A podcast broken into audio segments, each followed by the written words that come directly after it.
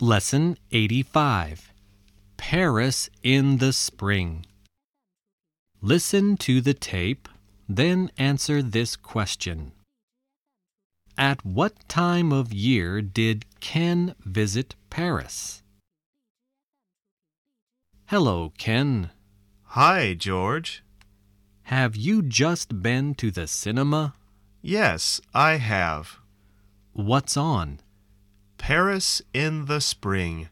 Oh, I've already seen it. I saw it on television last year.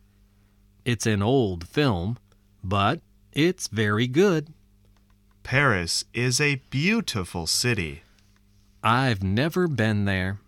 Have you ever been there, Ken? Yes, I have. I was there in April. Paris in the spring, eh? It was spring, but the weather was awful. It rained all the time. Just like London.